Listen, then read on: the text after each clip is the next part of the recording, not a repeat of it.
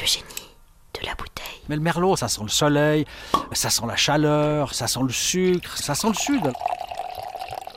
C'est une couleur qui est très pleine, qui est très sombre, qui est, euh, est-ce que j'ose dire, un peu sexy comme ça. C'est vraiment un vin qui fait envie.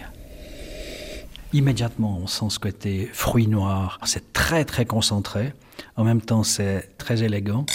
2015 pour le Merlot, c'est un millésime exceptionnel. On avait une très petite récolte, une très grosse maturité, raison pour laquelle on n'a pas égrappé. On sent immédiatement ce tanin très présent mais très souple. On est vraiment dans l'onctuosité, même si c'est ce petit côté toasté très léger, et puis une finale en bouche qui est interminable. On voit des figuiers, il y a des amandiers, il y a des oliviers.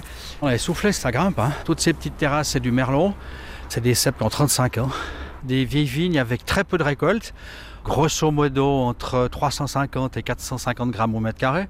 Ça veut dire une demi-bouteille au mètre carré, c'est vraiment une production minuscule.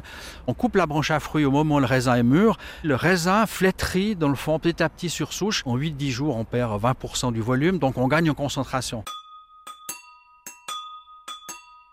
Et puis ensuite, c'est une vinification très longue d'une quinzaine de mois dans des barriques de 1 à 2 ans.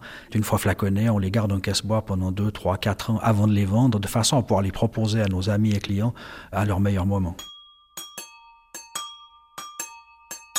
Le Vaudois fait toujours preuve de modestie, naturellement. Euh, de temps en temps, euh, il faut être fier de ses produits. Ce Merlot Mythologie euh, Merlotissima 2015 est vraiment extraordinaire.